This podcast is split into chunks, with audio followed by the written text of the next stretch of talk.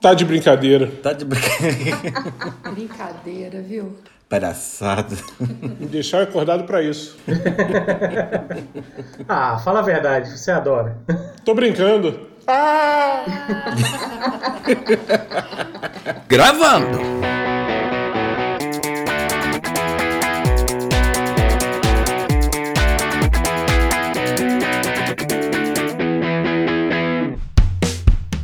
Pessoal, eu gostaria de dar as boas-vindas a vocês ouvintes do nosso podcast As Crônicas do Texugo Desolado. Eu sou o Rodolfo e o Texugo está desolado justamente porque sempre quando me levava para poder brincar com o pessoal, eles falavam que eu era café com leite e eu nunca entendi isso. Até porque café com leite é ruim pra caralho.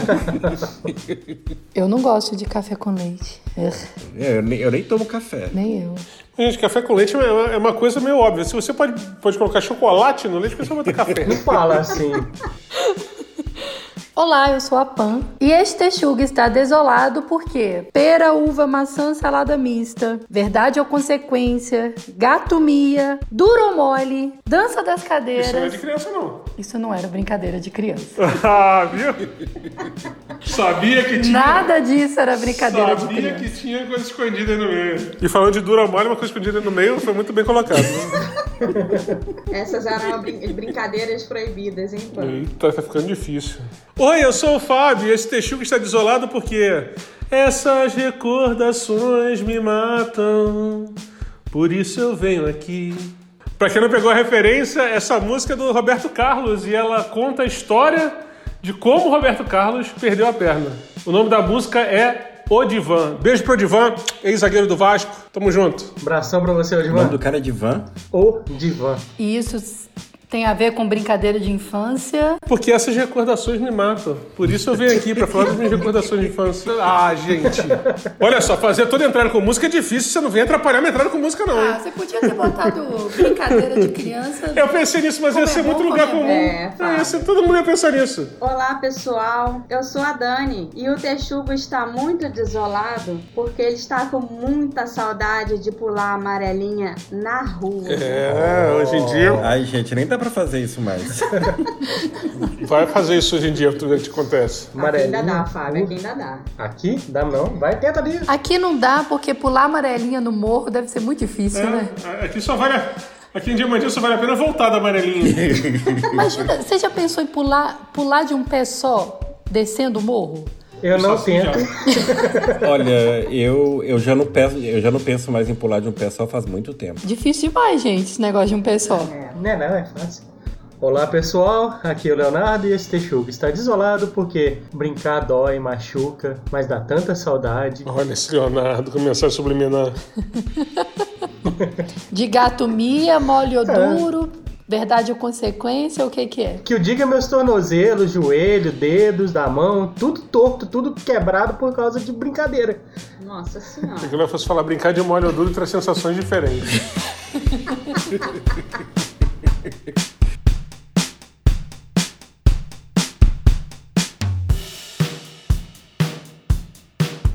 E o tema de hoje é: e se tudo fosse uma brincadeira? Nós vamos começar o episódio de hoje perguntando o seguinte: qual a sua brincadeira da infância preferida? E vamos começar pela Pamela. Então, olha só, brincadeira de infância é difícil porque tem muitas. Tá, então é isso. Obrigado, gente. Até semana que vem. Semana que vem a gente vai falar sobre. Ó, eu, eu posso, eu, eu queria falar de duas, tá? Duas brincadeiras. Uma tem a ver com aquela infância relacionada aos desenhos japoneses, né? Desenhos não. Seriados japoneses. Jaspion, Changeman e etc. Mas não era brincadeira de ser Changeman só, era brincadeira do robô. Eles tinham um robô, eles se transformavam num robô e a gente subia nas árvores, umas árvores grandes com galhos grossos, a gente subia e a gente fazia dessas árvores os nossos robôs. E é uma droga, porque eu brincava com os meninos, cada um subia numa árvore, eu ficava em uma, eu tinha que ser um dos robôs e sobrava pra mim sempre o robô do Jaspion, que tinha aquela cabeça de cone horrorosa. Não, não, Não, não.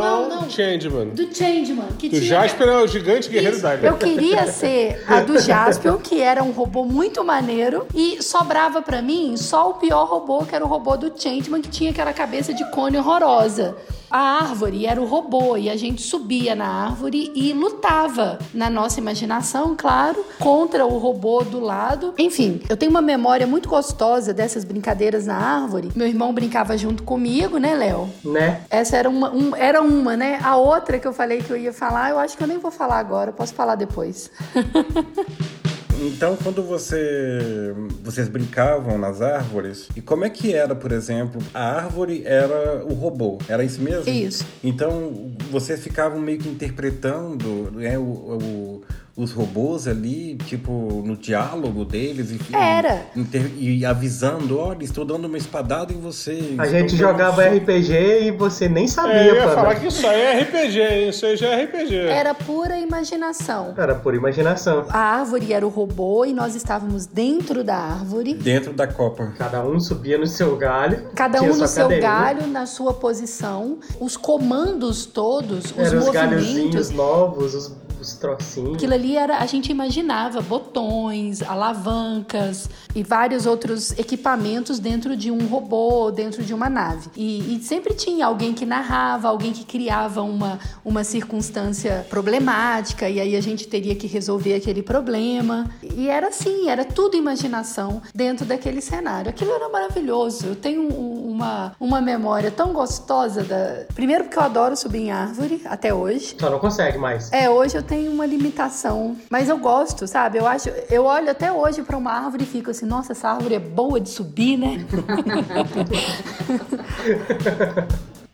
Eu adorava brincar de Changeman. E enquanto a Pano tava falando aqui, eu, eu fiquei até horrorizado aqui. Entrei no, no nosso amigo lá do, do Zoinho lá pra procurar o, o nome do, do robô do Changeman, porque o, o robô do Jasper todo mundo tem na mente, pelo menos quem viveu essa época, que era o gigante guerreiro Dylion, né? E eu não eu fiquei assim, porra, mas qual era o nome do, do robô do, do Changeman? Aí eu achei um site aqui que eu achei li- ótimo o nome, Siri Nerd. sirinerd.com.br. Beijo pro pessoal do, do Siri Nerd. Não conhecia ainda não, mas já adorei o nome. E tá falando que o nome dele é Goggle Change. Aí eu não sei, como o nome é japonês, né? Mas é G-O-G-G-L-E. Seria Goggle, né? Goggle Change. Mas... Se você sabe como é que se pronuncia, você vai mandar pra gente um e-mail Crônicas do Texugo, arroba gmail.com. isso aí, Léo, ótimo. Mas eu adorava brincar de Changeman, cara. Era. E, e eu sempre fui aquela criança chata, escrota do cacete, que queria ser sempre o Change Dragon, sabe? E meu, irmão e meu primo tinham que aturar isso. Qual era a cor? Change Dragon vermelho, ué. Ah, ele era o único que conseguia jogar beisebol e arremessar a bola do dragão. Nossa senhora. Mas você falou aí, Fábio, o Goggle é o Goggle 5 também. Tinha um, um outro, um outro grupo de Não, era Goggle 5, era Goggle, não era? Não, é- Goggle? Tipo, era o- Go- Era? Goggle. Escreve Goggle? Era. Ah, e, e eu sempre achei que fosse Google 5, cara. Que maneiro. Bom saber. Então, pelo jeito, isso é, isso é uma coisa normal no Japão, né? É. Eu botei, eu botei aqui Google traduzir, aí entrou no Google Tradutor.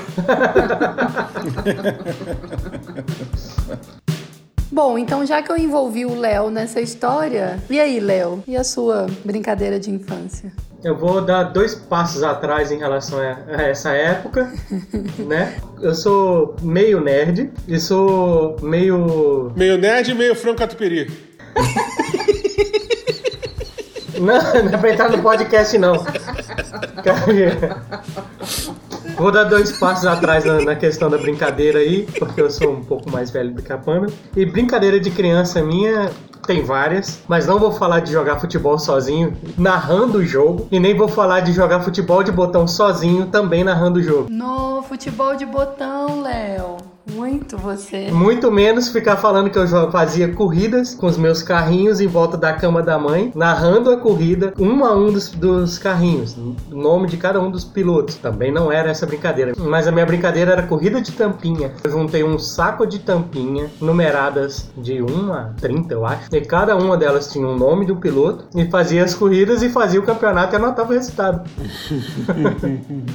Fazia a pista. Fa- é Lógico. Tinha que fazer a pista no- na areia e brincava sozinho. Isso era muito irado, cara. É, eu lembro que eu tive um, um momento parecido, assim, de brincar com, de corrida de tampinha, mas eu não lembro de ter sido uma coisa tão divertida, assim, pra mim. Mas eu acho que eu, eu, eu não tive o entusiasmo que o Léo teve, né? Acho que a época também é muito diferente. Mas você sabe o que, que me divertia mais? É porque para poder brincar, eu tinha que ler a revista. Na época eu lia a revista Placar para poder pegar a relação de, de corredores. Quando eu brincava de futebol, eu pegava a revista Placar para poder pegar a escalação dos times que eu ia fazer, simular os jogos que eu simulava sozinho. Eu montava as tabelas uma a uma. Eu tinha toda essa paciência do mundo antes de começar a jogar. Isso é que me, me divertia, o imaginar como ia ser.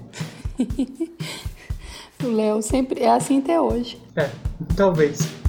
E aí, Dani, qual é essa brincadeira de criança? Bom, minha brincadeira de criança, na verdade, sempre foi muito na rua. As minhas brincadeiras eram muito de em grupo, né? Com os colegas de rua, com os vizinhos. E a gente brincava muito na, na calçada, na frente da casa da minha mãe. Uma das brincadeiras favoritas era pique-bandeira. O grupo se reunia, tipo, toda sexta-feira à noite, que sábado ninguém tinha aula. Os pais ficavam sempre na calçada olhando as crianças. E a gente brincava disso e era uma época muito boa. E como é que era o, o pique bandeiras? Era dois times e um tinha que roubar a bandeira do outro, né? É, exatamente. O que é que vocês usavam de bandeira, Dani? Chinelo. Chinelo? Chinelo. A gente usava galho de árvore. Na minha rua a gente usava galho de árvores. O Rodolfo era café com leite. E eu era café com leite. É, eu não podia pegar o galho da árvore, porque se eu pegasse, não, não, não valeu. Põe lá de volta. E você, Fábio? Qual foi a sua brincadeira de infância favorita? Gente, a minha brincadeira de infância favorita é. Depois que eu contava, tem que tocar aquela música do, do, do Hulk indo embora, sabe? Mas a minha brincadeira de infância preferida era montar brincadeira e não brincar. Então o que eu fazia? Eu pegava aqueles brinquedos todos e aí montava: esse aqui vai ficar aqui, aqui vai ser a base do não sei quem, aí aqui vai ter essa nave que vai voar não sei pra onde, e aqui aí eu amarrava uma linha assim. Que eu já pensava assim, esse aqui vai, aquele lá vai fugir por essa linha para chegar na base não sei o que e tal, não sei o que.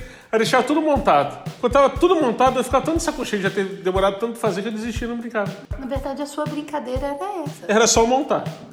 Eu fazia isso com comandos de ação, eu fazia isso com Thundercats, fazia isso com Rambo. Cara, mas comandos em ação já era uma brincadeira quando você recebia o comandos em ação. Porque ele vinha todo um, um- um aparato, assim, pra você destacar das cartelas, as peças e montar. Não era comandos em ação que vinha? É, na verdade, você, não, é, não é destacar, né? Ele vinha com, com as, as peças deles, né? Não, você tinha as arminhas, as mochilas. Então, mas elas vinham tipo numa cartela de plástico que você Não, não. descartava. Não. Ah, isso era Barbie. É, mas de ação deixa de ser a Barbie, né? A Barbie de menino. Mas o ação também me, me causou uma das maiores frustrações de infância, que é até hoje eu odiar amigo oculto, né? O que, que? Porque eu odeio amigo oculto. Porque na época que eu, que eu era moleque, tinha, tinha dois comandos ação que eram muito legais. Um era o lança-chamas e o outro era o cão bravio, que era um comando ação que vinha com um Rottweilerzinho, assim, que tinha coleira pra você botar assim, tá? era super legal. E aí todo amigo oculto que tinha na escola, essas coisas, botava lá, você quer ganhar o quê? Aí eu botava assim, comandos em ação, lança-chamas ou cão bravio. Aí eu tirava alguém e a pessoa botava assim, luva de, de, de goleiro de futebol. Aí meus pais iam lá, faziam esforço, compravam luva de goleiro de futebol pra dar pra, pra pessoa que eu tinha tirado. Aí eu ia lá e falava, hoje, sai, hoje eu vou pegar o lança-chamas ou o cão, cão bravio e tal. Aí vinha conjunto de canetinha. Eu acho que ninguém ganhou mais conjunto de canetinha e amigo oculto na vida do que eu. Eu tenho que dizer, eu já ganhei uma vez. Um estojão enorme, assim, cheio de canetinhas, vários tipos diferentes. Não, não era estojão enorme, era aquele que tinha no máximo 12 que eu ganhava, assim. Eu ganhei melhor que você. Teve uma vez, eu tava, acho que quarta série, não sei. Eu era bem nova e o amigo oculto era um amigo oculto com preço. Tinha, eles, a, a gente não fazia o que quer ganhar. Estabelecia um preço, né? Um, um preço não, estabelecia um valor lá máximo pro, pro presente. E aí eu comprei na época o exata, o máximo, o valor máximo do presente. Eu tirei um menino, deu um boné na época e o boné era um pouco mais barato do que o valor máximo é, que podia valer o presente. E aí eu comprei um joguinho na época. Aí beleza, eu fui lá, era valor máximo, né? Aí eu ganhei uma jarrinha. Era um negócio de 5 centímetros, eu acho, de porcelana branca, que a menina falou assim: ai, você gosta muito de artes, você vai levar, pode pintar da cor que você quiser. Você pode jogar da janela de casa também. Sério, gente, uma jarrinha de porcelana de 5 centímetros. Nem, se tivesse vindo a tinta para eu pintar, eu até ia falar assim: ah, tudo Não, bem. pinta com a imaginação. Pinta com. Ah, vai se foder. Olha, deixa eu. Já que você falou de amigo oculto, deixa eu só contar um, um- um caso aqui rapidinho. Vai contar uma derrota também? Ah, Não, não, não é derrota, é o contrário, assim, é... Eu acho que eu, eu tive uma sorte. Era um amigo oculto de empresa e a gente tinha estipulado lá um, um valor, mais ou menos, e eu não falei o que, que eu queria de presente. Eu não, simplesmente entrei na lista lá dos participantes. Aí o que eu achei mais interessante é que a pessoa, ela pesquisou sobre mim, ela, na época eu usava muito uma plataforma chamada Last FM, ela ficava logando todas as músicas que você ouvia. Aí o camarada foi no Last FM, viu lá as músicas que ouvia, e na hora que ele foi revelar, que é o amigo oculto, né? Ele falando, é, foi muito difícil comprar um presente para essa pessoa. Eu pesquisei no Last FM, baseado nas músicas que eu ouvi, eu descobri. Aí vai lá, o cara ouvia Linkin Não, Park. eu não. Baseado no Last FM, eu trouxe uma fita aqui na frente é Linkin Park e atrás é Black Eyed Peas. Aí o camarada, ele, ele fez um- uma apresentação, assim, sabe? Começou a falar da Terra-média, começou a falar das coisas do Senhor dos Anéis. A- Aí aquilo me chamou atenção, só que ninguém pegou nada, assim, ninguém entendeu o que, que ele tava falando. Mas aí quando todo mundo tava em silêncio, porque ninguém sabia quem tinha ganhado, você levantou e gritou, The Bird Song! Aí ele foi e falou que era eu. Aí ele comentou, depois que você que eu vi que você ouve Blind Guardian pra caramba, descobri o presente que eu ia comprar pra você. Aí ele me deu o livro ilustrado do Hobbit, os quadrinhos. Ah, maneiro. Quer dizer, Rodolfo, você. Na sua mãe. Quem te tirou nesse amigo oculto foi um stalker. Mas eu vou roubar, eu falei a minha brincadeira preferida de criança, mas tinha uma segunda brincadeira preferida de criança, mas por que, que, eu, por que que eu vou incluí-la, mesmo sendo roubo? Porque era provavelmente a- uma das brincadeiras de, de infância mais divertidas. As crianças do Rio de Janeiro gostavam, que é ou brincar na chuva ou brincar com a arminha de, de, de água. Porque naquele calor do, do capiroto, qualquer dia que chovesse, meu irmão, e você podia descer pra brincar na chuva, era um alívio, era uma felicidade. Lembrando que nessa época, ter ar-condicionado era coisa de luxo. Olha o menino de apartamento. Ah, eu você sou- podia descer para É, descer, mas vocês. Durante esses programas vocês vão ver que eu sou um. Eu sou. Eu era e continuo sendo no meu coração uma completa criança de apartamento. Que eu prefiro morar em apartamento do que casa. Desce pro play, né, Fábio? Nossa, Dani, mas fechava, fechava o tempo, ficava aquela nuvenzinha escura que aparecia uma vez a cada mês. Aí tu já descia correndo, assim, opa, é agora que vai chover. Aí brincar na chuva. Mas era tão feliz, cara, aquele calor bizarro, você brincando na água, assim, que era uma maravilha. Nossa, brincadeira desse tipo era bom mesmo.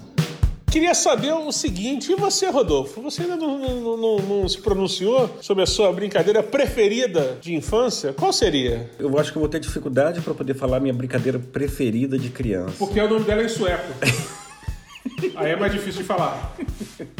Por isso não? Eu dificuldade de falar. Eu acho que não é por essa razão. A brincadeira preferida de criança dele era ver Chaves. Isso aí, eu brincava muito na rua. Eu até lembro, assim, tô escutando até agora. O, Sua mãe gritando, vizinho- mandando você entrar, né? Rodolfo, bora pra dentro de casa! Rodolfo tá escutando até agora. O Rodolfo é café com leite!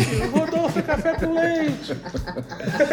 Na verdade, eu tava, eu tava escutando assim, eu dentro de casa e meu vizinho gritando do portão. Tipo, minha casa tinha campainha, mas ele não tocava. Ele gritava meu nome.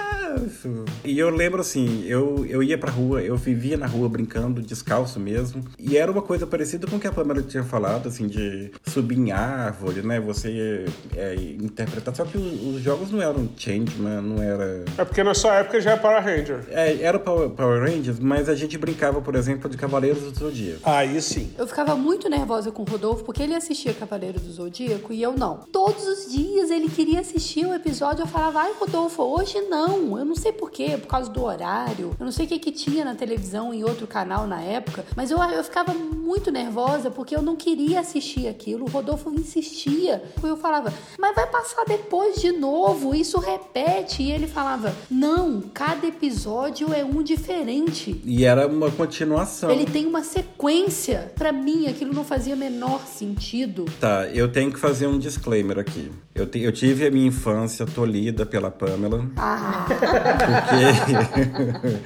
Porque. porque tudo que eu queria brincar, a Pamela chegava e falava não.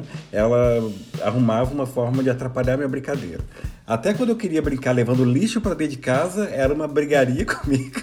Rodolfo entrava em casa com um mangusto da rua, assim, uma ratazana que ele pegou e falou que ia criar, aí realmente era mais complicado, né? Eu tenho uma dificuldade tão grande de te dizer qual que é a minha brincadeira favorita, porque era tanta coisa, assim, quando a gente saía pra brincar, não, não era pra brincar de uma coisa só. Né? Então a gente tinha momentos que a gente ia lá brincar, por exemplo, de subir nas árvores e no meio da rua ficar interpretando os personagens do Cavaleiro Zodíaco. Aí a gente tinha outros momentos, por exemplo, que já não era mais personagem de desenho animado ou uma série da televisão, mas era personagem de videogame. Então a gente brincava, por exemplo, de Mega Man, sabe? Que era um outro jogo que eu gostava de jogar no videogame. E às vezes eu ia pro videogame, então eu, eu jogava com meus colegas, a gente ia pra casa de um, pra casa de outro. E, e a minha infância foi. Eu, eu tenho uma, uma ideia um pouco perturbada, assim. Eu entendo o Rodolfo falar que a, que a infância dele foi confusa, é, mas é, é- fica difícil de, de achar que foi mais confusa do que você, no mesmo dia, ter os seus desenhos apresentados por um palhaço e por uma mulher seminua. o Bozo. E qualquer outra apresentadora. Tinha a Xuxa, tinha- depois tinha a Mara, tinha, tinha qualquer uma ali.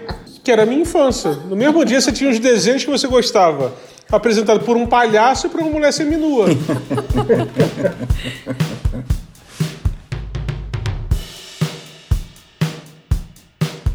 Brincadeira de rua é um troço assim. O que é brincadeira de rua? É aquilo que você brinca ah, na rua.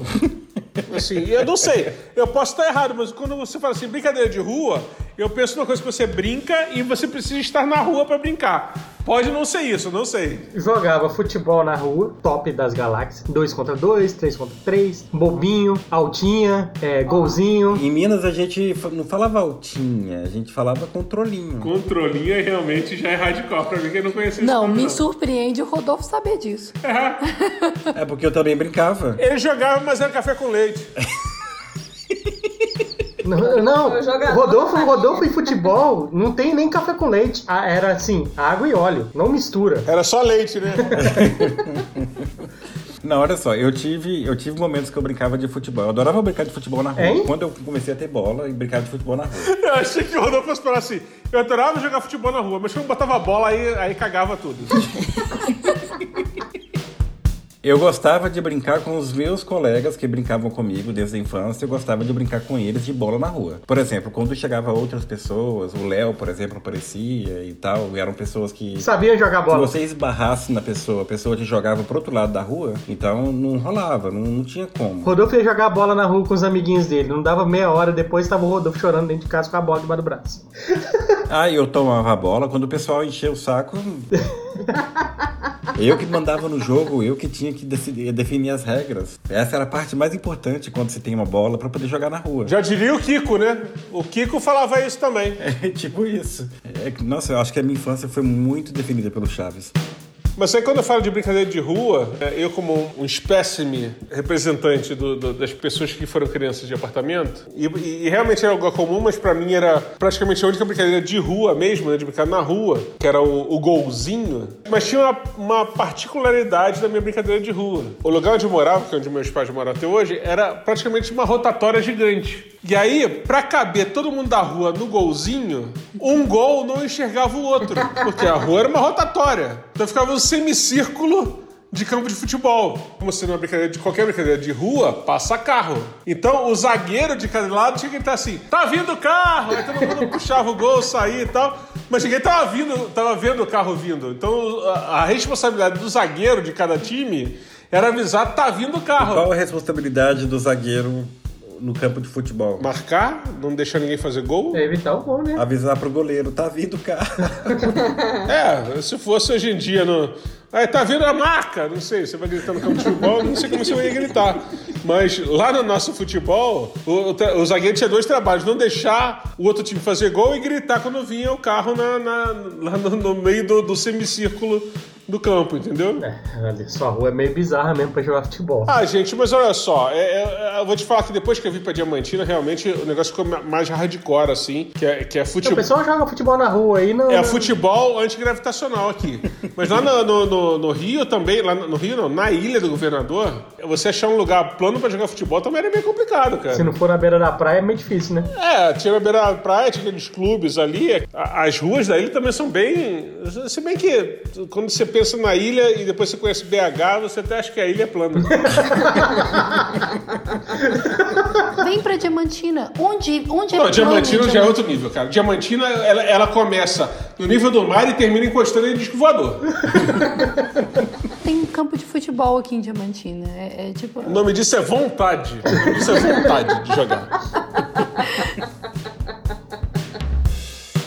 Todas as minhas brincadeiras de infância foram na rua, gente. Era o período que a gente reunia todos os coleguinhas de vizinhança, né? Pra brincar. E aí tinha amarelinha, pular elástico. Era uma coisa que a gente fazia muito assim na calçada. Eu participava de pular elástico, só que eu era tipo o poste que a Pamela usava pra poder prender o elástico. Ela falava assim, ó, fica aí. O Rodolfo brincava de pular elástico, mas ele é café com leite. Era, vou levar café com leite que era elástico. Gente, eu nunca entendi a brincadeira de elástico. Eu também entendi. Eu nunca entendi Adorava isso. elástico. Mas, mas não, mas eu nunca consegui entender. Eu olhava assim e ficava assim, peraí, eu vou entender a lógica, peraí. Aí aqui faz. Eu falei, não, me perdi, peraí, tá de novo. Aí ficava olhando de novo. É porque você Não tinha lógica. A Pamela mandava eu ficar lá, em pé, igual um poste, e ela falava, aí tinha uma cadeira do outro lado, e ela falava assim, agora coloca o elástico na altura do joelho. Aí eu colocava, ela mudava lá na cadeira, e ela ficava fazendo uns negócios ali que não dava pra entender nada, mas tipo, ela tava falando assim, olha, consegui. Tinha que pular por dentro, aí pulava com as pernas pro lado de fora. E tinha uma sequência, você pulava no meio do elástico, pisava num elástico, você pisava no outro, enfim. Trançava. Trançava. É um. Tinha toda um- uma Ah, coreografia. Mas aí, aí eu vou ter que desmerecer o jogo do elástico. Você tentar, tentar pegar o ônibus ali no centro do Rio é pior que brincar de elástico, então. A brincadeira de elástico era um obstáculo pra poder você fazer uma coreografia. Na verdade, você usava o elástico para fazer aquela coreografia. É, é, eu tô falando coreografia, mas na verdade existia uma sequência, porque a coreografia não deixa de ser isso, uma sequência de, de movimentos que você tinha que fazer usando o elástico, sabe? E você tinha que fazer toda, toda, toda essa sequência de movimentos e sair do elástico sem errar. Sem errar, sem cair, sem embolar no elástico. Resumindo, você botava o elástico entre duas pessoas e a- o seu trabalho era fazer a coreografia do N5. Beijo pro Justin. Mas podia assim. Gente, brincadeira de rua, olha, tem uma que eu amava. Era aquela mamãezinha da rua. Você conhece, Léo? Você E lembra? mamãe Passuí, quantos passos? né? Não, não, não. Era assim, a gente brincava assim. Tinha que atravessar pulando de um pé só de um lado pro outro. Ficava uma pessoa na rua, no meio da rua, e as outras pessoas que estavam jogando tinham que ficar na calçada, de um lado ou do outro da rua. E aí, a sua missão na calçada era atravessar para o outro lado da calçada de um pé só.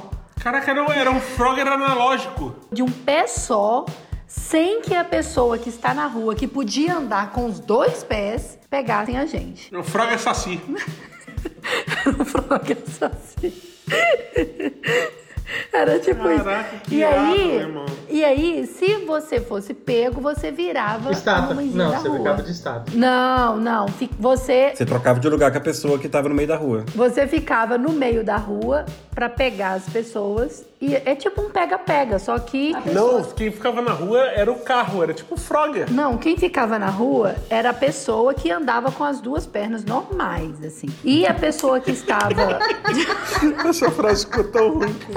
a pessoa andava normalmente. A pessoa A estava- pessoa, a pessoa deficiente não podia ficar no meio da rua. Só podia ficar no meio da rua que tinha duas pernas normais. A pessoa que estava no meio da rua andava. Começa de novo, favor, peraí.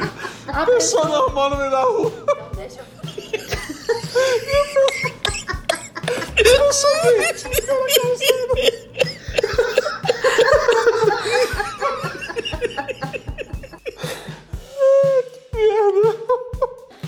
corrigir o jogo. Tinha a mamãezinha da rua, que independente de você ser homem ou mulher, é a mamãezinha da rua.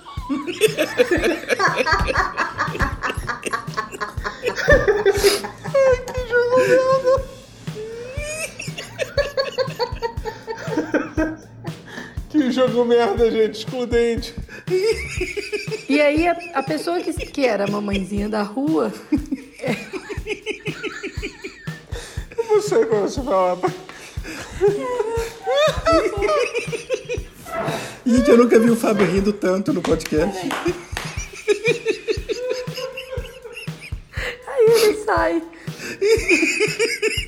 Mas a pessoa que era mamãezinha da rua, O que acontecia? A gente era criança e pra controlar um monte de criança, e assim, a gente devia ser umas 10 ou 12 pessoas, 12 crianças. E a tia Luciana, como a mais velha, era ela quem propunha esse tipo de brincadeira. E a gente ia brincar. Então, era, era lei, não era nem regra. Era lei, o que ela falava a gente obedecia. Então, era a mamãezinha da rua, era a mamãezinha da rua, tinha que tomar conta. eu não sei, eu sei que tinha a pessoa que ficava na rua, que era a mamãezinha da rua, tinha que pegar as pessoas que tinham que as pessoas que atravessavam a rua de uma calçada a outra de um pé só. A pessoa que pega não tinha que pegar com um pé só. Não, ela pegava com a mão. Eu brincaria de novo. Eu acho que hoje eu não aguentaria atravessar de um pé só, mas seria divertido. O Fábio seria a mamãezinha da rua. Eu tenho as duas pernas normais. que jogo excludente, cara. Só, só podia ser mamãe da rua tivesse as duas pernas normais. Eu não me conformei ainda com isso. Uma outra brincadeira de rua, eu, eu assim, eu sou apaixonada por ela até hoje e eu queria ter tido mais oportunidade de brincar. Eu brinquei muito e eu queria brincar mais, que é uma brincadeira que se chama mês. Tinha que ser um grupo de pessoas. Eu acho que é por isso que eu tive dificuldade para brincar muitas vezes. Mas, pô, mano, vai falando aí que eu tô querendo lembrar como é que era. Era assim a brincadeira. Uma dupla se afastava do grupo e escolhia um mês do ano. Ah, eu lembrei dessa brincadeira. Nossa. Então vamos supor, vou escolher agosto. Você chega para o restante do grupo e pergunta qual mês. E cada um vai falando um mês do ano. Aí vai falando, tipo, janeiro, março, dezembro. Aí a pessoa que fala o mês que você, que a dupla escolheu, aí alguém fala agosto. Aí você fala, o que você quer da vida? E aí a pessoa vai e fala assim, ah, eu quero uma viagem. Beleza. Aí a dupla se afasta do grupo e cada um pensa numa viagem. Cada um da dupla. É, cada pessoa dessa dupla pensa numa viagem. Aí volta e fala pra pessoa: Você prefere uma viagem pra Disney ou você prefere uma viagem pra para Inglaterra? Aí a pessoa que acertou o mês e que disse que queria da vida uma viagem vai e escolhe entre essas duas opções qual viagem ela quer. Aí, ah, eu quero uma viagem para Inglaterra. Aí a pessoa que definiu lá da dupla a viagem para Inglaterra pega a pessoa do grupo que escolheu e faz com ela a dupla para escolher o mês para sortear o mês de novo. Eu achava isso o máximo essa brincadeira, porque além do jogo da adivinhação do mês, que para mim é legal, tinha esse o que que você quer da vida. Eu queria acertar o mês para falar o que que eu quero da vida. Então, isso para mim era maravilhoso. Era uma brincadeira de infância que eu brinquei muito e eu queria brincar mais. Eu queria brincar agora. O que eu acho mais impressionante nesses jogos de grupo que a gente jogava na, na, na infância e que era uma infância sem internet é que não tinha manual de instrução, né? Porque você não, tinha- não podia entrar no Google e falar assim, manual de instrução de, não, de tal jogo. Então era o que cada um inventasse na hora. É, é tanto que se você for falar como é que era o jogo de pique-bandeira que a Dani jogava, o jogo de pique-bandeira que eu e a Pamela jogávamos, É diferente. é diferente. É igual jogo de taco. Porque cada lugar o taco é de um jeito. Provavelmente a opção do pique bandeira da Dani não tinha como colocar jogadores café com leite. Tinha coisa que era muito bizarra, que você tinha o mesmo jogo com nomes diferentes em lugares diferentes. Então, por exemplo, no Rio de Janeiro, eu não sei se é pra todo mundo, mas tinha um jogo chamado Pebolim. O Pebolim era um campo de futebol com um monte de preguinho preso e você tinha uma bolinha, você usava palito pra bater na bolinha até fazer gol do outro lado, cada um jogava de assim, um de cada lado, né? Teve uma vez que ah, acho que alguém veio aqui no Rio visitar a gente e falou assim: "Vamos jogar Pebolim?" Aí eu falei: "Pô, vamos". Aí eu falei: "Vai vir com E aí, ah, vamos ali no, no, no bar de não sei o que jogar Pebolim". Eu falei: "Ué, será que tem esses tabuleirinhos no bar?" Aí falou: "Aqui, ó, vou comprar uma ficha pra jogar Pebolim". Eu falei: "Porra, isso aí é totó". Pebolim, Pebolim é outra coisa. Tem um outro jogo que no Rio eu senti a diferença, que é uma diferença muito pequena, mas que me, me chamou a atenção. Eu fui trabalhar numa escola e na educação física da escola os alunos foram jogar queimado. Queimado. Ah, queimado, Sim. claro, ué. Como é que é, Léo, em Minas? Queimada. Queimada. Em Minas a gente foi mais inclusivo, tá vendo? Eu a vida inteira joguei queimada, na escola, na rua, foi brincadeira de rua demais, adorava. No Rio, aí eu fui lá queimado. Pra mim foi muito estranho, Foi queimado. gente. Sempre foi queimado. Foi estranho do mesmo jeito que os meus alunos acharam estranho eu falar, gente, arreda pra cá! E eles ficaram me olhando assim com a cara, tipo, professora, o que, que é arreda? Vamos trazer de volta aqui pra, pra pauta. Pra que pauta? Vamos que a pauta quente. Pauta quente hoje.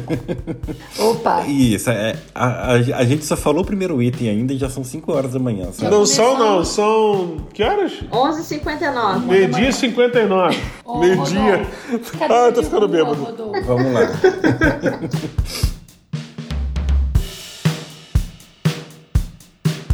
Eu brincava muito com amigos, mas eu não me incomodava muito em brincar sozinho também não. Do que que você brincava sozinho? É, Brincar sozinho pra mim era uma coisa assim muito esquisita. É é como se de repente eu pegasse, por exemplo, sei lá, uma latinha de refrigerante e aquela latinha de refrigerante ela criasse vida e virasse um personagem. Ô Rodolfo, você sabe que no TikTok tem um filtro que faz isso?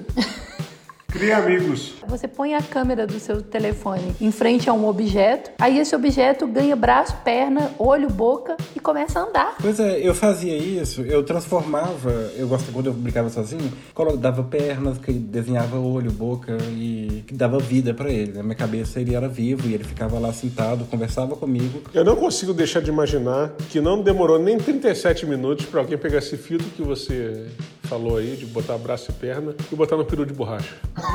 Ah, deve ter feito. Não deve ter demorado 37 minutos. Saiu o filtro, alguém botou essa parada lá. Uma cerveja depois dessa. O Léo até foi embora, coitado. É porque ele fez esse teste O Léo, o Léo foi ver se dá pra botar braço e perninha no dele. em 37 minutos. Daqui a pouco ele volta aí pra explicar se deu ou não. Não, ele tá voltou, foi rápido. Deu não, Léo. Ah, Vai ser desolado. Não funcionou não, né, Léo? Botou braço e perninha, Léo? Foi igual um operáriozinho de capacete, não? Eu não peguei a história no início. Não dá pra saber. Uma outra brincadeira de infância que me marcou muito foi brincar de boneca. Eu criava uma casa para elas no armário, na- com as gavetas, as prateleiras, os livros da minha mãe, fazia daquilo ali os móveis e eu brincava ali, ficava horas brincando. E ali minha imaginação ia embora, assim. Eu fui crescendo e crescendo com as bonecas. Eram bonequinhas bem infantis no início. Depois eu passei a usar Barbie. E aí eu queria roupas diferentes. E era uma brincadeira sozinha. Teve um momento que eu percebi que eu, ah, eu não quero brincar mais disso. Larguei e nunca mais brinquei de boneca. Toda menina que enjoa da boneca é sinal que o amor já chegou no coração. Ela só quer, só pensa em namorar. As minhas bonecas namoravam. Então, Eu não sei se, se você tinha ciúme das suas bonecas, né? Eu tinha muito ciúme das minhas bonecas e eu queria montar toda a historinha de família, ter bebezinho. Suas bonecas também tinham um relacionamento amoroso? Tinha. Aí, elas viu? eram lésbicas também? Eram curiosas. É porque na cabeça de quem tá brincando, da criança, existe um relacionamento amoroso, porque isso está no- ao redor da criança o tempo todo. E Gente, mas isso não tem problema nenhum. As bonecas se resolvem, elas são livres, desimpedidas, é, resolvidas na vida e de plástico. Ainda mais quando você tem duas Barbies, uma casa e você quer fazer uma família. As duas Barbies tinham que namorar. Só tinha elas, né? Só tinha elas, Achei que gente, não você resolver ali, ué. O negócio é o seguinte, as bonecas, ela, é, quando, a, quando a criança ganha uma boneca, eu lembro que era assim, ela ganhava Barbie, ganhava Barbie. Aí, raramente tinha as meninas que ganhavam também o, o namoradinho da Barbie, né? Que é o Ken. Eu não sei, eu acho que era um preconceito. Mas, Porque, gente, mas isso não importar como, como já provou o Toy Story lá, o Ken tinha outros interesses. Por exemplo, eu comprei outro dia uma Supergirl pro meu filho, que é uma boneca super-heroína. Ele adora super-heróis e super-heroínas. Ele adorou a Supergirl. E é uma boneca. Qual o problema? Não, e é, e é impressionante como é que os, os brinquedos hoje em dia estão evoluídos. Vocês não fazem ideia disso. Porque a gente comprou uma Supergirl e a boneca voa. Porque a gente comprou a bo- boneca, ninguém veio aqui em casa, a gente não sai aqui de casa e a boneca sumiu. Ela foi pela janela, voou e não voltou mais. Ela sumiu, gente. Ela saiu voando. Qual foi a reação dele? Ela deve ter falado com ele, tô indo embora, ele falou, beleza, e pronto. Era um relacionamento aberto. Se fosse comigo, eu estaria até agora procurando onde está, onde está o boneco. Você é muito possessivo, Léo. Eu nunca fui de conservar meus brinquedos também. Inclusive, eu quebrava os brinquedos no dia que eu ganhava, porque eu não tinha necessidade de brincar com eles. E de bonecos, assim, igual o Fábio teve, por exemplo, comandos em ação, os únicos que eu tive foi a coleção do Power Ranger. E o que era mais interessante é que, apesar deles estarem uniformizados ali com o Power Ranger, e você apertava o umbigo deles, eles viravam a cabeça, tipo, quando eles estavam. mostrava com capacete, sem capacete. Ah, Eu achei que fosse mistura de Power Ranger e metade de Exorcista. Da forma como eles viravam a cabeça, era, era horrível, assim, você não ia, nem exorcista faria. E eu pegava aqueles bonecos e brincava de uma outra coisa que não tinha nada a ver com o personagem que ele representava. Rodolfo brincava de uma empresa de arquitetura, cada um ia com uma roupa diferente colorida. empresa de advocacia. Power Rangers Advogados Associados.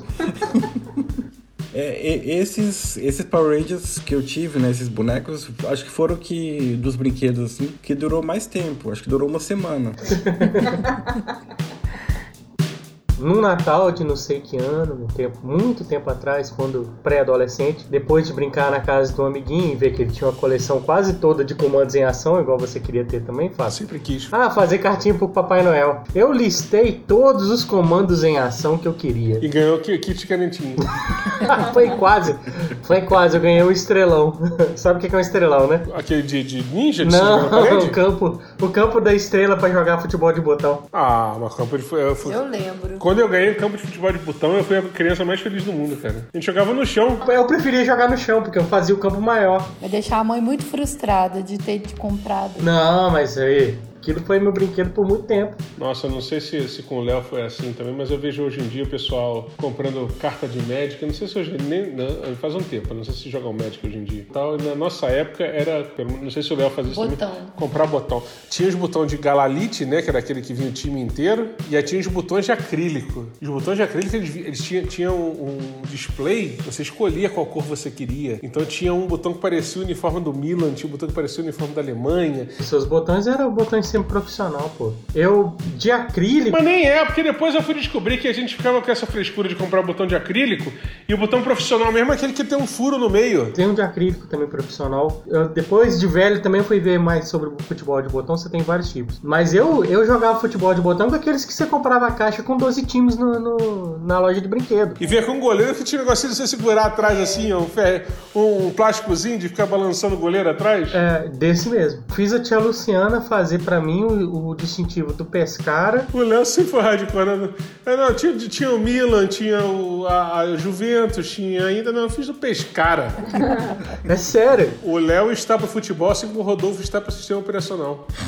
era desse jeito. Ah, eu acordei hoje com uma vontade de ter um time do Pescara.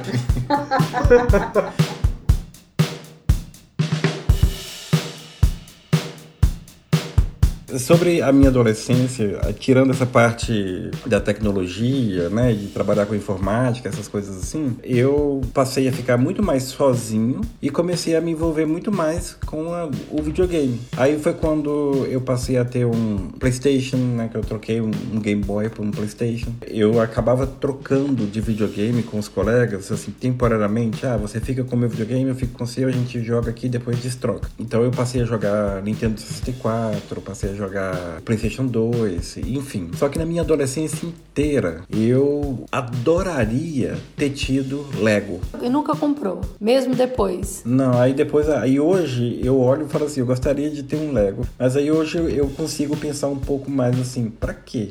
Né? Hoje você tem uma impressora 3D e você faz o seu próprio Lego. É tipo isso, eu, eu nem, nem, preciso fazer o Lego, né? Eu faço o que eu quiser, eu desenho o que eu quiser, eu faço o que eu quiser ali. Não tem que montar nada, eu monto no computador, tá ótimo. Você tem uma certeza que se eu tivesse uma impressora 3D, minha casa ia ser toda de Thundercats. É, Dani, e sua adolescência? A adolescência foi a época que nós começamos a jogar videogame. Na época, meu pai não tinha condições de, de comprar um videogame pra gente. E aí, meu irmão já trabalhava e ele comprou um videogame, eu só não me recordo o nome. Ele tinha duas entradas e os cartuchos eram por cima, assim, eu não lembro o nome. Acho que era, acho que era o Phantom System que você chegou. Ah, duas entradas não era Phantom System, não. Tinha um outro jogo que era. Era o Turbo Gear. É Turbo Gear, eu acho que tinha duas entradas. É, Turbo Gear. Era esse mesmo. Você podia colocar o cartucho, cartucho de... japonês e, o japonês e americano. americano. Era esse mesmo. Era esse mesmo. Aquilo ali pra mim era o máximo, né? Então a minha adolescência foi basicamente isso aí. Ficar em casa jogando com os coleguinhas, os primos, primas. E a gente fazia competição, mas era aquela briga, porque todo mundo queria sempre jogar mais do que o outro, né? Mas a adolescência foi isso aí. Basicamente videogame. E você, Léo? Qual a sua brincadeira de adolescência? A primeira pergunta que eu faço é: onde começa e onde termina a adolescência? Eu ia fazer a mesma pergunta. Ah, Léo, isso aí vai da sua imaginação. Então. Se deixou de ser cócega, já é adolescência.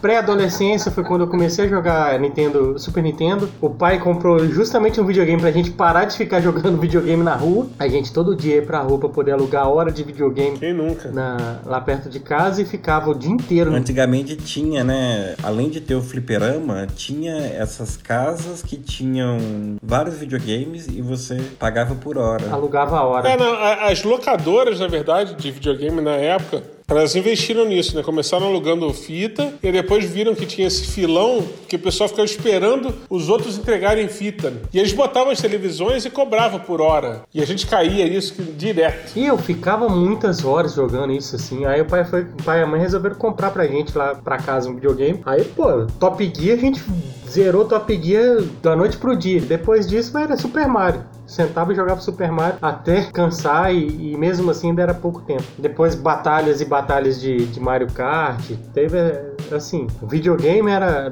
na adolescência era, era, a brincadeira mais, mais comum. Além disso, nunca deixou de faltar futebol. Nessa época, adolescente jogava basquete na escola e deixa eu ver o que mais. Cara, esporte, andar de bicicleta. Então assim, minha, minha adolescência brincar, tinha brincadeira de rua e tinha brincadeira de casa. Só pra fazer uma dentro que o Léo não jogou futebol na adolescência, fico meio triste agora. Eu joguei. Não, você falou que nunca deixou de faltar? Nunca deixei de faltar. Eu só pra sacanear, desculpa, vai lá. Eu tenho duas brincadeiras de adolescente que, que são mais marcantes para mim. Uma é. Eu esqueci. Então marcou pra caramba. Eu vou até pegar uma cerveja depois dessa. Peraí, gente, que eu vou lembrar.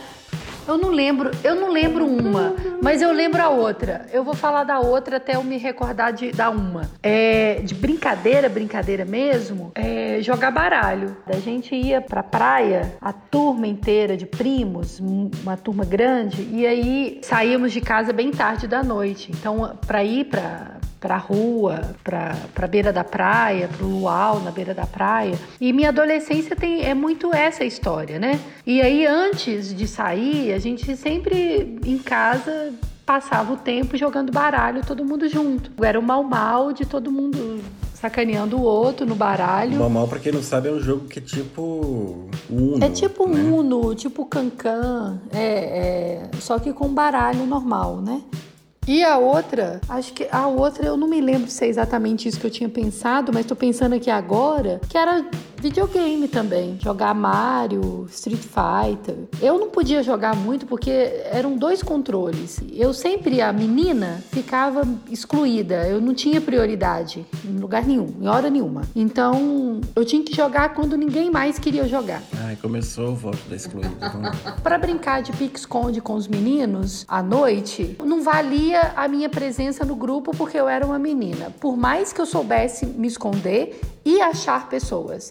Eu não. Não, pô, mas você tá, você tá falando isso quando? Na, na- lá na rua ou lá na roça? Na roça. Porque quando a gente brincava na roça era só os meninos mesmo que brincavam. Porque também só você era a única menina. Eu sempre fui a única menina do grupo e eu era excluída. Eu não podia brincar, não era por qualquer outro motivo, senão o fato de eu ser menina. Porque no final das contas, você lembra como a gente brincava de pique-esconde? Só pra você. Só... Vocês brincavam à noite no meio do cafezal. Exatamente. E a gente saía correndo pra poder. E qual era a confiança que vocês tinham na habilidade feminina de se esconder e ir lá, a gente chamava de bater a boia, de bater a boia sem ninguém perceber. Não era isso. O medo era, o medo era de você se machucar. Brincando com um monte de marmanjo. Gente, olha só, só levantando a, limi- a li- militância, e aí fala limitância, a militância da Pamela, eu acho que realmente, Pamela, a minha visão hoje me faz ter toda a certeza que o que foi feito contigo naquela época não faz o menor sentido hoje em dia. Mas, só- mas olha só como vocês me desacreditam e, e no final das contas participam da conspiração mundial. Vocês vão me dizer que brincavam à noite em um cafezal em Minas Gerais e nunca viram extraterrestre. ah, não, eu não aceito não, gente. É me, é me fazer de otário. Não, não vou aceitar. Texugo Fábio, na sua adolescência, como foram os jogos, os brincadeiras, o que te fazia divertir? Não vale aquela brincadeira do 5 contra 1. É, aí eu vou esbarrar em dois lados, dos quais eu não vou falar nesse programa, porque eu acho que tem que ser programas específicos sobre isso. Porque, é, assim como a Dani, a minha adolescência foi 50% videogame e quase 50%, ah, falando de diversão de adolescência, quase 50% música, né? Que foi a época que comecei a ter banda, né? Naquele começo da adolescência. Não foi no começo, foi no meio da adolescência ali. E que são coisas que até hoje eu faço e- e- e me encantam. Mas pensei numa brincadeira, e me perdoem os mais radicais por chamar de brincadeira, mas a brincadeira que eu vou citar foi. Eu, fui conhecer graças a um amigo meu da escola, Alexandre Soldadinho, deve estar ouvindo a gente hoje em dia, beijo pra ele. E o Alexandre Soldadinho apareceu lá na escola com o Advanced Dungeons Dragons, segunda edição. E a gente ficou assim: que porra é essa, meu irmão, de, de jogo? Tá trazendo brinquedo de livro pra cá, porra? Mas na época, o que eu achei divertido foi que a gente acabou usando o, o- o RPG, por mais contrário que pareça, né, do que a gente, do que pensam hoje em dia sobre é, nerds, é, mas a gente acabou usando o, o RPG como um- um- uma forma de chamar as meninas para jogarem alguma coisa com a gente. E acabou sendo super divertido, porque é, é- foi a primeira vez que a gente tinha contato com, com o roleplay, né? Do, do- de, de se desenvolver um personagem, criar um personagem na sua cabeça e fazer todo o, o, o mise-en-scène daquele personagem. Mas também tinha o- uma desculpa para brincar com as meninas. É, porque até então era, era é, verdade ou consequência o jogo da garrafa na, na festa que tinha um pouquinho de cerveja. Gente, eu tenho uma frustração de adolescente. Com RPG? Eu não, não jogou, né? eu não joguei nem RPG, nem verdade ou consequência. Não joguei verdade ou consequência na adolescência. E isso é uma brincadeira muito de adolescente e eu não brinquei. Gente, o que, que é verdade ou consequência? Cara, existem, assim, perguntas para verdade ou consequência. Hoje você acha na internet tudo pronto. Mas como é que é isso? Você... É, Então, acessa lá no seu Amazon Prime, tem um programa chamado De Férias com o Ex. Puta que pariu, Léo. Mas a que ponto chegou esse programa? A que A ponto, que ponto chegamos? chegou esse. Esse é o Texuga Indica do Léo. Olha só. Rodolfo, você gira, pode ser uma garrafa, uma caneta, Chinelo. qualquer coisa que tenha uma ponta. Pode ser uma pantufa do Garfield, pode ser qualquer coisa que tenha uma frente e uma atrás. É, o grupo que está participando fica num círculo, você gira esse objeto nesse, no centro desse círculo, a ponta que se estabeleceu como ponta, como seta, é para onde depois de girar ela apontar, a pessoa, né, para quem ela apontar deve Responder. responder a uma pergunta e vai dizer a verdade Ou ela pode escolher uma consequência, que existe também um desafio, né? Na verdade, quem tá, quem tá virado pra, pro, pra bundinha do, do giratrol ali faz a pergunta e quem tá apontado pra ponta do giratrol é, responde. E como é que você sabe se a pessoa vai responder a verdade ou não? Não, você pergunta se ela quer verdade ou consequência. Cara, isso é igual eu nunca hoje. Como é que você sabe que a pessoa na rodinha do eu nunca. Você conhece o joguinho Eu Nunca? Não. Eu nunca é assim. Você também num grupo, eu nunca envolve é, bebida, né? Eu nunca envolve tá conjugado errado. Muito boa. Eu nunca envolvo, tá errado. Tá bom. O jogo Eu Nunca envolve. Você tem um grupo de pessoas. Você fala uma, uma, uma frase que é um eu nunca. Você vai falar eu nunca e fala o que você nunca fez. Quem tiver feito, bebe. Você pressupõe a honestidade do grupo, tanto daquele que falou eu nunca, quanto daqueles que falaram ah, eu já. O divertido é a honestidade. E aí chega num ponto que as pessoas começam a falar um eu nunca que elas já fizeram. Aí elas têm que beber.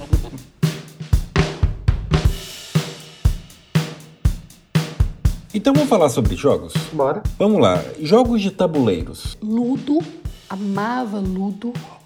Robô, o Fábio tá falando robô, robô. Robô!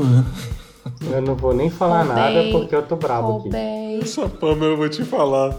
Ela faz as piadas que ninguém percebe. Eu falando aqui assim, Robei, Robei. tá vendo? Ai, ai. Beijo pro Robocop. Ludo é um jogo maravilhoso que eu adoro. Eu baixei, inclusive, depois de adulta, com celular. Eu baixei no celular. Não é a mesma coisa de fazer o pombo. Na hora que você tá querendo passar a mão e jogar todos os peãozinhos no chão. Aí teve um outro jogo que eu gostei de jogar, mas já adulta, que é Banco Imobiliário. E um jogo que, assim, que eu sou apaixonada por ele é o Perfil. Eu tenho, inclusive, no meu celular. A foto no WhatsApp também é assim. Perfil. Eu vou falar, já que a Pamela já, já puxou o Ludo, eu vou falar aqui, porque quando eu era criança, meus pais compraram um- uma caixinha de jogos que era tipo assim, oito jogos de tabuleiro. Aí tinha Ludo, tinha Dama, tinha Gamão, que eu nunca aprendi, aprendi a jogar, é, tinha Serpentes, que eu achava muito foda, e tinha um jogo que era fantástico. O Léo ia se amarrar. Era um jogo de tabuleiro de carrinho. Ele tinha quatro carrinhos, e aí você jogava o dado e andando. Aí caiu na lama, aí o carro roda, tem que voltar não sei quanto. Nossa, e eu jogava todos esses sozinho. E eu sempre roubava para aquela cor que eu gostava mais. É, igual o carrinho azul eu gostava mais, aí eu fazia, não, aqui acho que ele vai andar para lá, não vai andar direto na, na, jogar na, um na- jogo de tabuleiro de quatro pessoas. não, não, mas, mas olha só, de novo, eu vivia em apartamento, tá? E, e nem sempre minha irmã tava por perto pra jogar junto. Eu não jogava corrida de tampinha com 30 tampinhas sozinho? A Pama tá julgando agora, a Pama tá julgando agora. Mas, mas aí. é... Clichê. E aí eu- lembrei muito de- dessa caixinha de jogos de tabuleiro com com oito jogos, que não vou nem lembrar quais eram os oito, mas eles fizeram muito legais. E tinha trilha. Você tinha três pedras e o outro tinha três pedras que, que tinha que chegar do outro lado. Tinha lá na caixa também, provavelmente. E aí, hoje em dia, tem jogos de tabuleiros que são, assim, irados e são quase jogos de videogame num tabuleiro, né? Tipo Zombicide, tipo Ticket to Ride. Mas eu acho que nada disso tem o, o, o respeito clássico de um tabuleiro de War. O melhor é o Fábio jogando War. Eu, Fábio, Rodolfo e Senhora Texugo. Jogando Império, War Império Romano. E era assim, a senhora Texugo não atacava o Rodolfo de forma nenhuma, mesmo que fosse que aquilo fizesse parte do objetivo dela. Aquilo foi irritando o Fábio. Isso é que é café com leite. Dia- Esse dia eu passei raiva. Porque o meu, obje- o meu objetivo no jogo, a minha cartinha objetivo era destruir o exército do Rodolfo. Eu geralmente tenho essa tática de War de você não fazer logo o seu objetivo. Você vai se criando ali para depois você conseguir fazer o seu objetivo. Quando eu já tinha exército suficiente e, e o mapa já estava bem completo dos meus exércitos ali, aí eu falei, agora eu vou. Aí faltava, faltavam, sei lá, uns quatro eh, territórios do Rodolfo para eu conquistar o jogo. E estavam todos fronteiriços a mim. E aí eu falei, opa, agora eu vou atacar lá, não sei o quê. E aí, de repente, quando a senhora Texugo viu que eu tava atacando o Rodolfo, ela esqueceu completamente o objetivo do jogo dela e ela foi me atacar. O objetivo dela virou me atacar, porque eu tava atacando o Rodolfo. E aí eu ficava virando pra Pamela assim, eu ia ganhar o jogo, por que ele tá me atacando? e aí eu passei raiva nesse jogo, viu? Eu, eu não lembro de nenhuma vez que eu tenha ido é, fazer essas viagens de adolescente ou, ou pré-adulto pra casa de alguém que não tenha rolado um tabuleiro de War. E, e era jogo, aquele jogo que o pessoal passava raiva e brigava porque tinha aquele ladrão que falava assim: ah, são oito exércitos. Aí o cara falava, beleza, pegava 25. E falava assim: um, dois, três, quatro, oito. Aí largava a mão inteira, assim, né, no tabuleiro. Beijo pro Ricardo Peckman. é... Esse War Império Romano que a gente jogava lá em, é, com a senhora Teixeira e com a Pâmela, eu lembro que, que assim, foi, foi o jogo mais bem pago que eu já vi ali. Porque quando a gente chegou com o jogo assim na mesa, a gente parou de jogar, tipo, quase meio-dia no dia seguinte. Viramos madrugada jogando e foi rodada atrás de rodada. Mas aí, em contrapartida, quando começou o War 2, o War 3, o War 27, que tinha avião, tinha navio, tinha camelo bombardeiro, sei lá, essas porra. Aí comecei a perder o interesse. Porque eu gosto do warzinho de fichinha mesmo, aquele que cada um simples, tem né? tantos ali, bota ali, ataca, sabe? Começou a fazer as paradas assim, ah não, porque aí eu tenho um caça não sei o que que vai atacar lá em Vladivostok e tal, aí eu já perdi o interesse já. Ah, jogos de tabuleiro. Resta um. Aí sim. Eu gostava muito, era um jogo bem divertido. Que nunca mais, por sinal, eu vi em lugar nenhum. E de adolescência, como o Fábio falou, o War não pode faltar. E Banco Imobiliário também. Foi um jogo que marcou muito a minha adolescência, porque eu sentava com meus irmãos e para jogar. E era muito bom porque tinha aquele dinheirinho, né, fictício para você poder comprar os seus imóveis e tal. E era muito bom. Alguém alguma vez terminou um jogo de banco imobiliário? Porque pra mim terminava assim: ah, ele tem mais dinheiro, ele ganhou, foda-se, vambora. Eu uma vez cheguei a ganhar, uma vez só também, tá? Eu vou te falar que eu comecei a gostar um pouco mais de banco imobiliário na, na versão do, do. Como é que chama aquele videogame? Do, do PS3 e que era mais dinâmico, mais divertido Era e, maneiro. e, e alguém ganhava.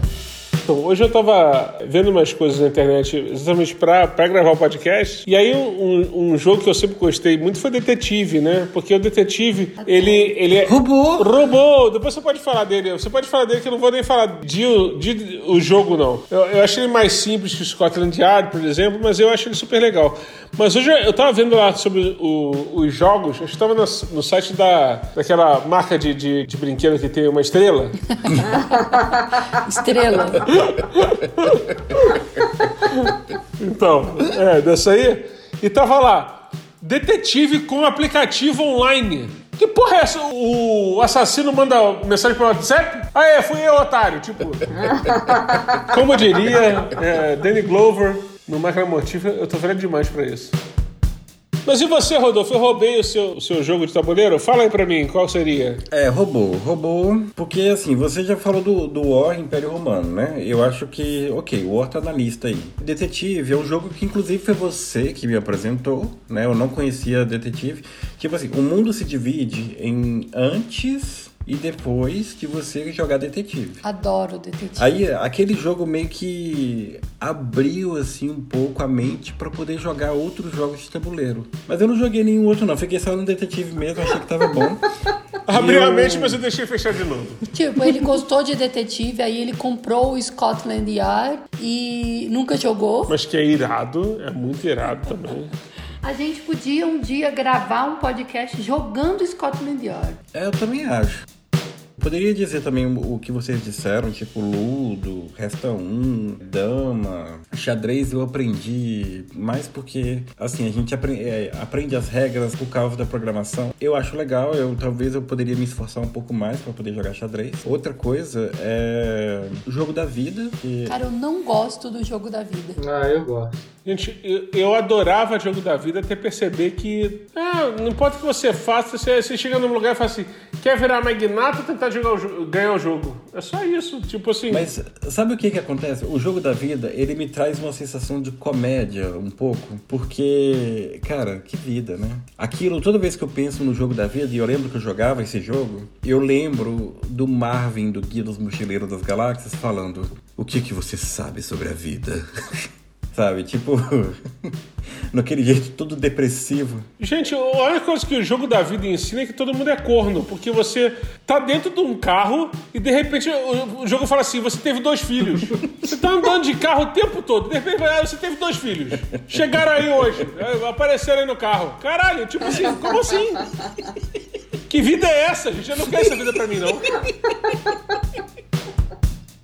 Todos esses que vocês falaram, joguei todos, gostava de todos, mas aprendi a gostar mais de um jogo de tabuleiro já citado anteriormente pelo Fábio, que é o Dungeons and Dragons. Eu comecei exatamente com a versão que ele falou, Advanced Dungeons and Dragons. É, D&D e a D&D é jogo de tabuleiro? É, é jogo de tabuleiro. O RPG é, é, é um jogo de é jogo de tabuleiro. tabuleiro. É. Porque, por exemplo, Magic não é jogo de tabuleiro. Não, mas Magic você não tem que posicionar seu personagem para poder você fazer uma ação. O Dungeons and Dragons você tem que posicionar. Você tem regras de distância entre você e o seu oponente. Então você precisa de um tabuleiro quadriculado para poder você colocar as peças. É fantástico, porque envolve tudo aquilo que um dia eu gostei e que eu gosto até hoje. Que era brincar, a brincadeira lúdica de fingir que eu era um super-herói, que eu estava numa aeronave, que eu estava num, num robô. Léo voltando lá pra cima da árvore. Mas a gente faz tudo isso jogando RPG. E você conta uma história, isso é que é a parte mais gostosa. Você não tem vencedores e vencidos. Você tem uma história. E você constrói a própria história. Me admiro o Léo falando isso, que parece que nunca pegou um beholder pela frente aí e tem que fazer o personagem do zero de novo. Nunca tive que fazer um novo personagem. Olha, olha, olha o fodão do RPG. Não, é porque aí depende do mestre. Gente, não existe fodão de RPG. Existe gente que tem sorte e gente que não tem. A Pamela assim, ninguém que joga RPG é fodão. olha a Pamela preconceituosa. Eu falei, o o RPG, você ou você tem sorte no dado ou você não tem. Se você tiver um bom mestre, Você não morre. o dado nem é o principal. O, o roleplay é mais importante do que o dado. O dado é o dado ajuda, mas não, tipo, não resolve. Cara, ajuda. Se você tira no dado, você dá um puta azar de tirar o dado, o número que te faz morrer, você morreu. Acabou. Não, não acabou. é aí que tá a história. Você pode ser ressuscitado, por exemplo, por... Ah, o mestre dos magos. Então, os outros personagens. eterno. Terceiro, você não joga sozinho, você joga em grupo. Não, você, você jogando dado ruim, você não morre. Se o mestre jogar o dado bom, é que você morre. À medida que você vai jogando, o seu personagem vai ganhando mais é, Experiência. hit point, vai ganhando mais carisma, pelo menos, pra poder não ficar usando meio amarelo no meio da O rua. Rodolfo perde Então- ponto de carisma cada fazer um vez, personagem com suspensório. cada vez que sai com Suspensório e meia amarela. e meio. O Rodolfo é o único personagem que toma dano de carisma antes de sair de casa. Gente, eu, eu aprendi a jogar xadrez e, e o, o pouco de xadrez que eu sei num Game Gear. O Game Gear era um Master System portátil. E aí tinha um jogo chamado Chess Master, que, que até hoje ele tem versões, né, assim, mais recentes e tal. E era muito legal porque o Game Gear era muito zoado. Então eles tentavam fazer os áudios 8 bits assim, tentando emular alguém falando alguma coisa, ficava uma bosta. E aí, quando você ligava o jogo, ele falava assim: a, a ideia é que ele falasse, Welcome to the Chess Master. Na verdade, ficava assim.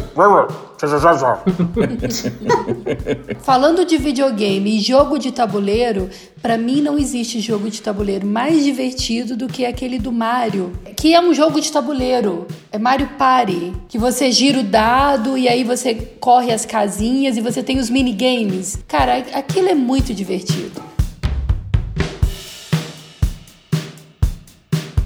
Bom, e jogos eletrônicos? Então, eu vou na raiz do significado de jogo eletrônico, mas vou falar de um que eu era apaixonado, que era Zillion. Zillion era a coisa mais legal que existia quando eu era pré-adolescente, que era uma arminha laser que vinha com marcador peitoral laser, que se você atirasse e o laser batesse no, no, no marcador, você perdia um pontinho. E era muito legal, cara. Era muito maneiro, porque hoje em dia tem, tem paintball tal, não sei o quê, e tem os, os airsoft, né? Todos esses jogos eles envolvem um gasto de dinheiro é, de, de você comprar o equipamento e comprar as balinhas, né? Mas o Zillion era isso e você só tinha que comprar pilha. Era muito foda, cara. Até hoje eu tenho paixão por esse brinquedinho. Se for para pensar, não deve ser tão difícil de fazer um brinquedo desse com a impressora 3D e Arduino. Vai o Arduino. É, lá vai. O Arduino gigante. Você faz um robô de Arduino para jogar Zillion com você.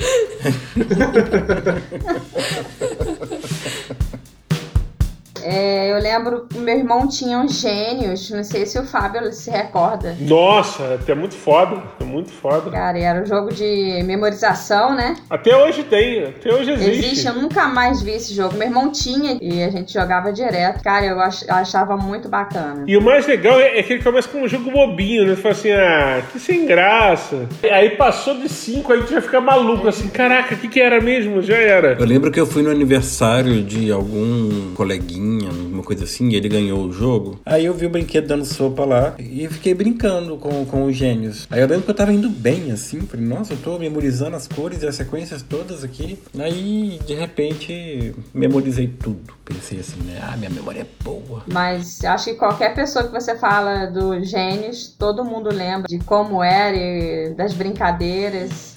Cara, muito bom. Você dá valor pra simplicidade também. É, exatamente. Eu tenho um jogo eletrônico muito bom. É, Tetris. Era desafiador você ir aumentando os níveis e aumentando a velocidade e o troço vai, vai ficando mais complicado. E eu ainda não achei uma versão para computador ou para celular que fosse tão boa quanto a versão do, do, do Game Boy. Olha, você baixa um emulador de Mega Drive e baixa um jogo chamado Shapes and Columns. Ele era tipo um Tetris, mas era colorido e era bem mais bonito. Eu gostava dele preto e branco e, e simples. É, o, o lance todo do Tetris pra Game Boy, eu acho que tem todo o charme do Game Boy também, sabe? Que você tem ali o controle, você tem a tela, a forma como ele é renderizado pra aquele console, eu acho que faz toda a diferença pra poder você jogar. E eu acredito que se você for pegar aquilo pra jogar hoje, você não vai querer jogar também não. Mas eu gosto, eu gosto de jogar Tetris. Até hoje. Agora um joguinho aqui que ninguém falou que eu lembrei agora. Tamagotchi. Nossa, Tamagotchi foi, foi uma febre. Acho que todo mundo aqui teve. Eu não tinha, mas eu jogava dos outros. Eu, eu acho que eu tive uns dois, mas como qualquer outro brinquedo que eu já tive, o que que aconteceu? Desmontou. Eu desmontei, abri, tirei as peças. E fez um ventilador. Eu queria ver como é que ele sobrevivia lá dentro. Uma outra sensação de uma época foi Autorama. Ah, não, a Torama era foda. Eu lembro que teve uma vez que a gente juntou todo mundo da escola pra levar suas peças e montou tipo uma pista gigante pra jogar Autorama. E aí depois virou, na, na, na época que começou a ter Autorama aqui, eu não sei se foi antes ou depois, mas apareceu no, no shopping center. Aqueles Autorama que tinha seis pistas, assim. Ah, mas aquilo não tinha a mesma. Ah, tinha, ué. Era muito legal. Gente, eu vou ser bem sincero, assim, Autorama pra mim nunca teve graça, porque o carrinho, ele fica num trilho, como se fosse um trem, sabe? Você aperta o botão e ele vai. Então você vai competir o Autorama o quê? Porque você vai ficar apertando o botão? Não, mas aí que tá, aí que tá. Você, é porque você jogava apertando o botão, você perdia. A força com que você aperta o botão, na curva você tem que soltar, na, na, na reta você tem que apertar. Isso aí tudo faz diferença. Rodolfo, isso é igual corrida de carro normal. Se você for pensar numa corrida de carro normal, se todo mundo for acelerar do mesmo jeito, vai ficar igual também. No Autorama, quando você chegava na curva que você a- a- acelerava de qualquer jeito, o carrinho saía do trilho. Então, assim, eu já tive vários brinquedos eletrônicos, assim, e eu vou falar especificamente de videogame. Já cresci da infância, adolescência e até na fase adulta tendo videogame, então videogame faz parte também da minha, da minha vida, assim.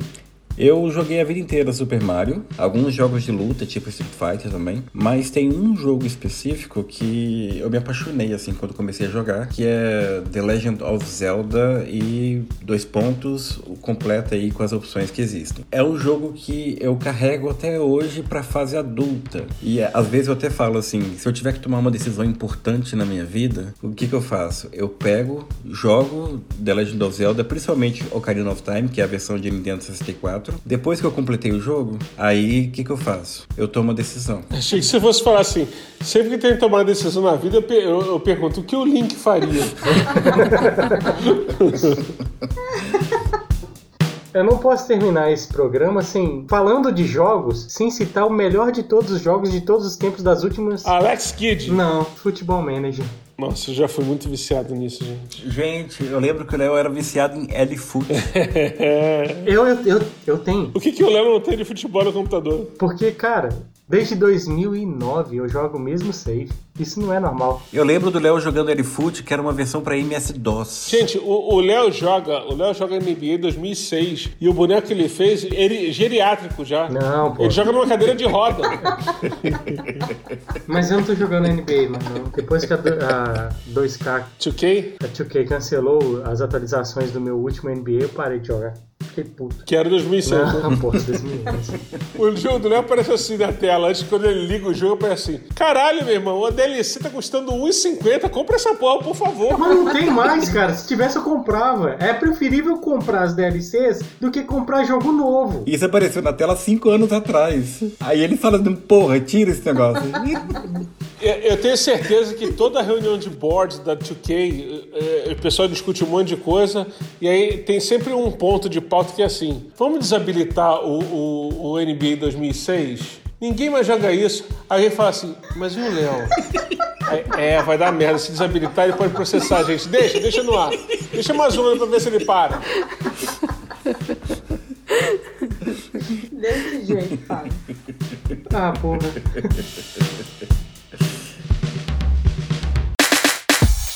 Texugo indica. Eu vou indicar um outro podcast. É um podcast que praticamente o pessoal fica jogando, bom, jogos variados em si. Chama FG Games, disponível no Spotify. Enfim, é divertido, pra quem gosta de ouvir podcast, vale a pena e recomendo aqui. Gente, eu tenho duas indicações. Uma é que eu já falei aqui no- ao longo do podcast, que é o jogo Perfil, é a versão para celular, super divertido, ótimo nos momentos de confraternização com amigos. E a outra indicação é um Instagram que é chamado Igabaritei. Eu tenho jogado bastante. Eles postam periodicamente quiz sobre assuntos variados, tem sobre filmes, músicas, museus. São sempre 10 perguntas com duas opções e você marca lá no story, né, do I Gabaritei. E a ideia é gabaritar. Eu, eu, eu ia recomendo. gabaritei outro dia aí, mas a Pamela brigou comigo porque eu não repostei, nem marquei ninguém.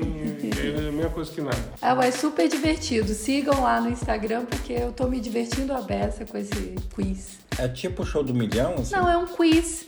Eles postam no story 10 perguntas Com duas opções. com duas opções e você marca a opção correta ou não.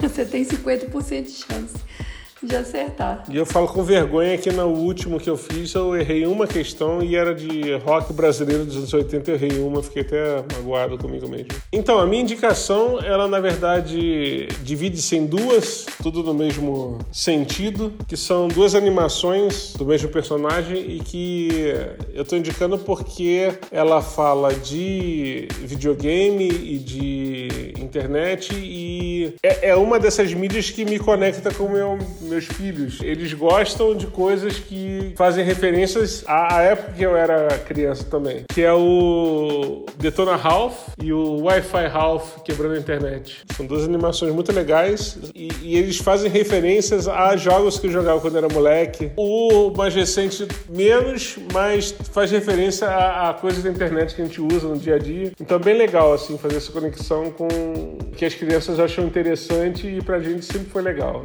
Dando seis da tarde o Ken e o Ryu saindo pra, pra beber no bar é muito legal. O Alcoólicos Anônimos de vilões lá, os vilões anônimos e tal, que tem o Zangief, tem é, o, os fantasminhas do Pac-Man, tem o Culpa do, do, do Mario. É muito legal, cara. Eu gosto demais. Bom, a minha indicação não vai especificamente para algum programa, é, mas eu vou deixar aqui uma sugestão aos nossos ouvintes para que eles, escutando o nosso podcast, possam buscar, né, todos esses brinquedos, todos os jogos que nós mencionamos aqui, e de repente alguns não ainda não conheçam, são jogos antigos ou não, e tentem agregar isso para seus filhos, sobrinhos e que possam compartilhar com a gente como foi a experiência, se gostaram. O mais legal são os jogos antigos, são jogos que agregam a família, dá um feedback pra gente, trocar ideias, locais que vendam ainda e é isso. Gente, o Texuga indica, por que não indicar o próprio podcast? Ótimo. Não é? Não é?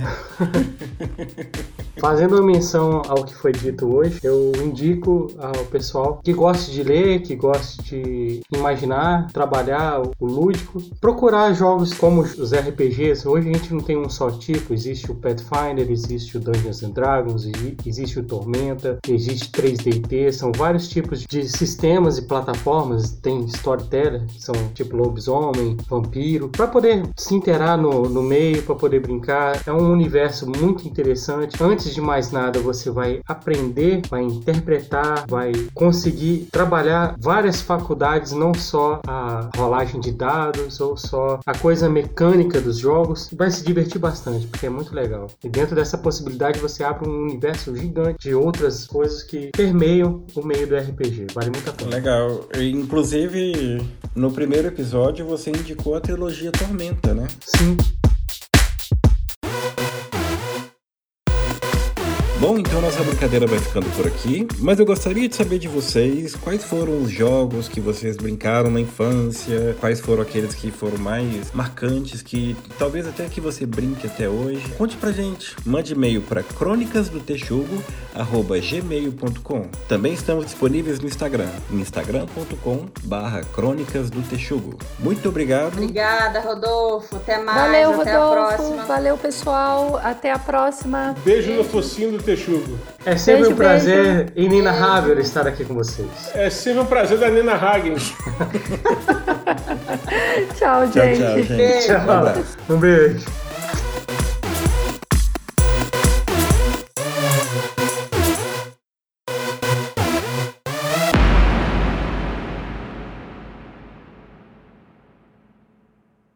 A gente fica adulto e continua brincando, né? Ai, com certeza. Eu e o Fábio, jogando em imagem e ação, somos imbatíveis. Ó, não fala isso que o pessoal vai duvidar lá, vai mandar e-mail pra gente falando que jogar contra a gente. Mande e-mail para onde mesmo? Crônicas do Texugo, arroba gmail.com. Eu e Fábio, um casal de amigos, nós conseguimos fazer do Pula Pirata um jogo envolvendo bebida. Assim, quem acertasse a bunda do pirata pra ele pular, tinha que beber. É muito melhor que ler, ler estratégia de jogo. Só, só, só vamos, só vamos. Só enfia a espada aí no, no, no barril. Ah, do pescaria também é bom pra fazer isso. Pega peixe? Caraca, eu lembro do comercial até hoje. Que era pega peixe, pega peixe. Pai, peguei um peixe!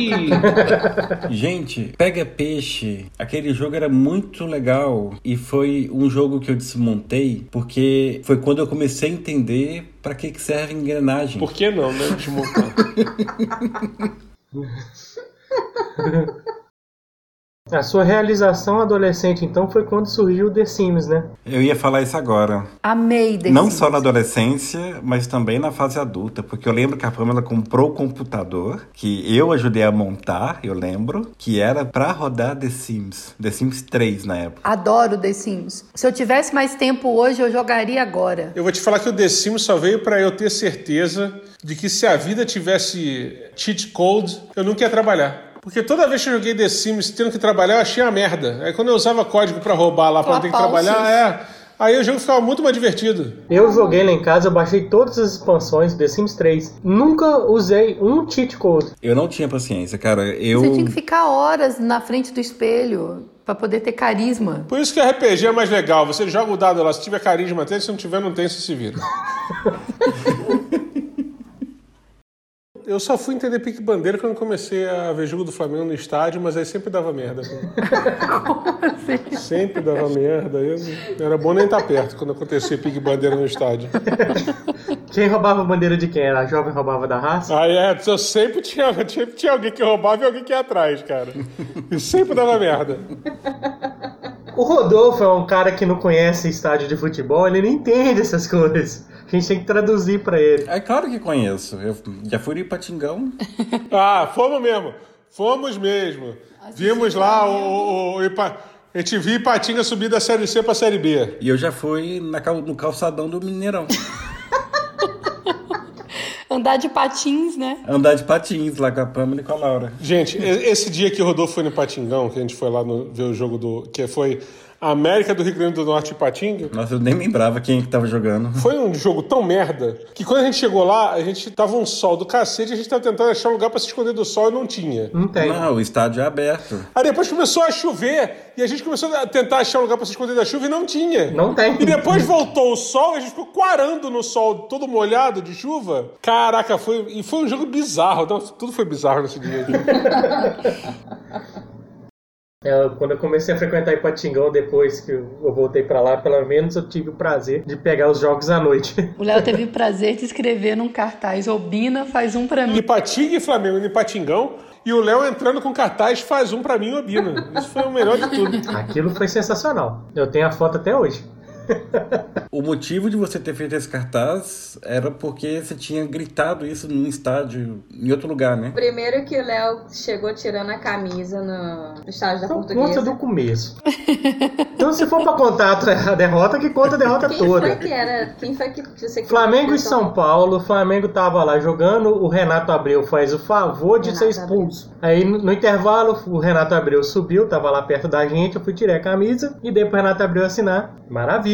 Segundo tempo do jogo, o jogo acontecendo, o Flamengo só se fudendo naquele jogo, desculpa a expressão. E aí o. o era o Andrade já? Era o Andrade. É, era o Andrade. O Andrade vai vai fazer uma substituição e chama o Obina. Aquilo todo mundo xingando. Todo mundo quieto. todo mundo xingando o Andrade. Puta que pariu, Obina não, Obina não, aquela coisa toda. De repente eu grito, vai, faz um pra mim, Obina! Na hora que todo mundo Não, calou a boca. levanta com os braços pro alto e faz um pra mim, ô Bina! Imagina a cena. Conheço não. É, eu, é, isso é aproveitar o momento, sabe? Você tem aquele momento assim que o pessoal cansa e, e faz o silêncio. É a hora que você vai. Aí você grita, The Bird Song! Isso, Você Exatamente. grita.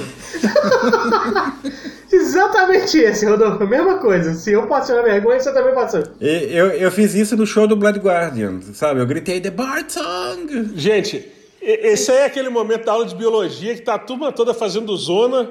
E aí aquela bagunceira, e, tá, e quando todo mundo fica em silêncio, grita assim, toma no cu todo mundo! É, é o Chaves na É escola. o né? Chaves da escola. Cara, isso é muito comportamento Chaves. Eu posso atestar que andar em Diamantina é complicado. O Léo rolou no, Rolou ladeira abaixo.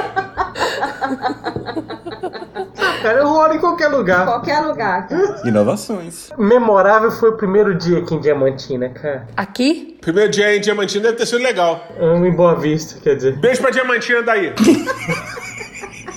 Primeiro dia em Boa Vista foi fantástico. Desci do hotel, olhei, abri os braços e saudei o sol e rodei.